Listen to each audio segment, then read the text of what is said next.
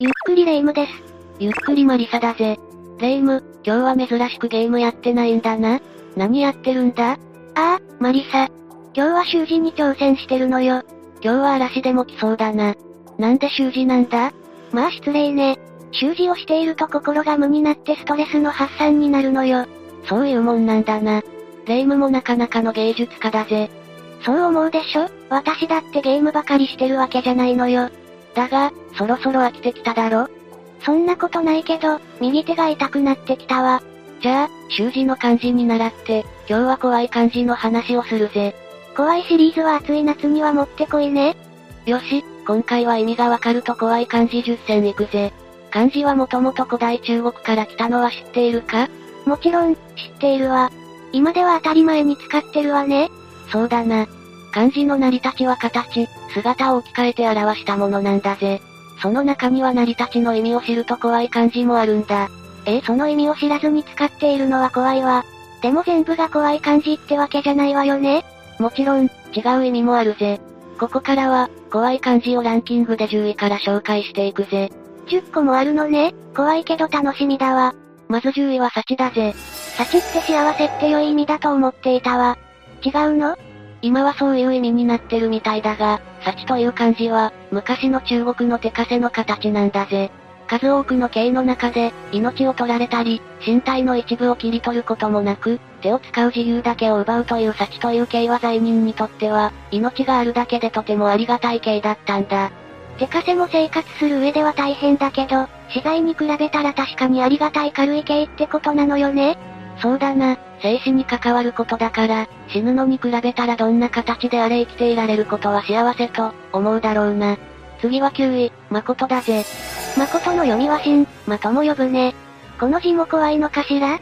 この字って真実とか真面目っていう、偽りのないまっすぐな感じがするわよね。この漢字はもともと旧字で誠という漢字だったんだ。誠の上に火が乗ってるだろ？この火を取り除いた部分には生首がぶら下がっているっていう恐ろしい意味があるんだ。ひー、怖い。霊夢、火をダジャレに使うな。気がつかなかったわ。本当怖かったんだから。そうか、怖かったからか。続きだが、この旧字のせいで誠という漢字には生首がぶら下がっている様子や旅人なんかが生き倒れになった人という意味があるんだぜ。漢字一文字でも隠れた怖い意味があるのね。考えた人はすごいわ。そうだな、日頃使ってる漢字の意味なんか考えたことないからな。次は8位、剣だ。剣って、賢者の剣よね？今、霊夢賢者が出てくるゲームやっているわよ。これも怖い漢字なの？剣という漢字は賢明賢いと霊夢の賢者に使われる漢字だ。だから、利口者とか頭の良い人というイメージがあるんだよな。剣の漢字をばらすと、真、また、海、の漢字で成り立っているんだ。一文字ずつも意味があって、真は目、または手、海は貨幣、価値のあるものを表しているんだ。ということは、お金が関係してるってことなの？おう、霊夢、正解だ。いやー、それだけ聞けばわかるよ。まあ諸説あるんだが、権力者が頭が良くて価値のある人の視力を奪い、使えさせてたということだ。かわいそう、せっかく賢い人なのに目を奪うことないのに。逃げられないようにするためだろうな。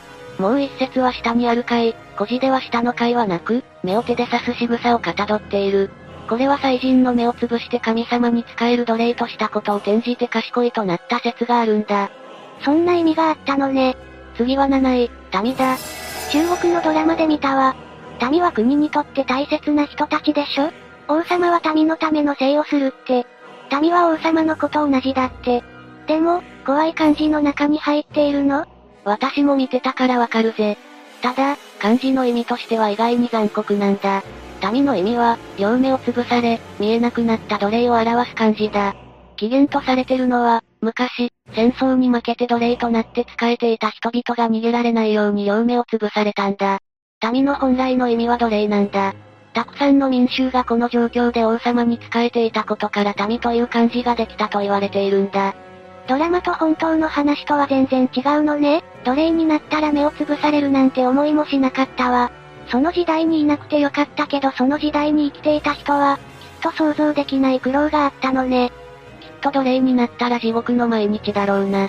次行くぞ、6位は量だ。量っていう漢字は終了とか了解の量でしょ？その通りだぜ。この漢字の似た文字って思い当たるか？量に似た文字？なんだろう。あ、子供の子があるわね。当たりだ、霊夢は賢いな。さっきの件聞いたから賢いは嬉しくないわ。昔とは違うから、あまり気にするな。それで量って漢字だが終わる悟るといった意味を持つんだ。終了は字のごとく終わるという意味だ。霊夢が言った子は量と1に分けられるんだぜ。量も上下に分けて上を頭下が胴体となる。1も真ん中で分けて1、1にして半分を両手、もう半分が両足になるんだ。だから両って漢字にはこの手足がない状態、両手両足がない子供の姿を表す漢字なんだ。一説には両手両足を切り落とされた残酷な子供の姿なんだ。私が子供なんて言ったばかりに切り落とされたんだね。ごめんなさい。しくしく。いや、霊夢が言わなくても私が説明してたぜ。霊夢に責任は全然ないぞ。だが、残酷な様子を漢字に表した昔の人は、領土争いのために戦争に巻き込まれて貧しい暮らしを虐げられた人々の心の叫びを漢字に込めたのかもしれないな。戦争や領土争いで犠牲になるのは、いつも民衆だものね。家も食料、すべて失って、きっと苦しい毎日だったのね。さあ、5位行くぜ、5位はこうだ。真ん中に棒という文字がある、その上に草冠一番下は川だ。昔、戦で殺された兵士が草原に打ち捨てられ、放置されてそれでも死体には髪の毛が残っていたという意味なんだ。こうも戦絡みの怖い感じなのね。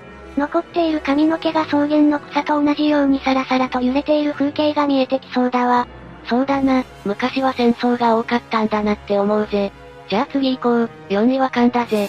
患者とか休館幹部とかいう勘のこと？現代では、体調が悪い人に使う漢字よね勘の意味は、下の心が心臓を表すんだ。心を突き刺すものという意味なんだぜ。上の串は槍を意味する。まとめると心臓を槍で串刺しにするということになる。もう一つの説もあるんだ。この串には、憂いると意味もあって悪いことが起きると心配する、嘆き悲しむこと、という思い悩んだ心苦しい気持ちが突き刺さるという意味合いも含んでいるんだ。最初の意味は、ゾッとするけど、後の言葉は現代の意味に近いわね。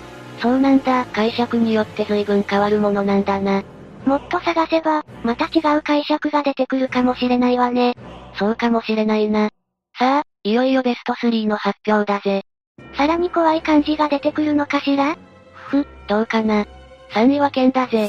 え、都道府県の県怖い感じには思えないけど？現代では普段馴染みのある漢字だからな。この剣はもともと首という漢字を逆さまにしたものが起源となっているんだ。逆さ文字だったのね、それで？昔の中国の話だが、地域の権力者に逆らうと首を切り落とされてそれを見せしめにするために首を逆さまにして吊るしていたんだ。そしてその地域に吊るされた生首が地域の権力者を表すようになって地域の区切りを意味するようになったと言われているんだぜ。いつも見慣れている漢字にそんな恐ろしい意味が隠されてたなんて驚きの連続だわ。怖いよな。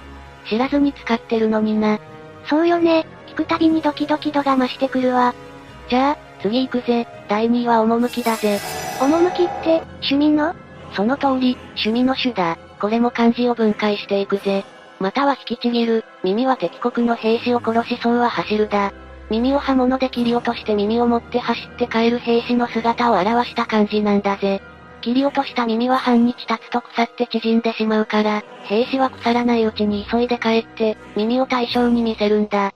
その耳が敵兵を殺したという証になる。対象に認めてもらえばその兵士の功績として兵士の手柄になるんだ。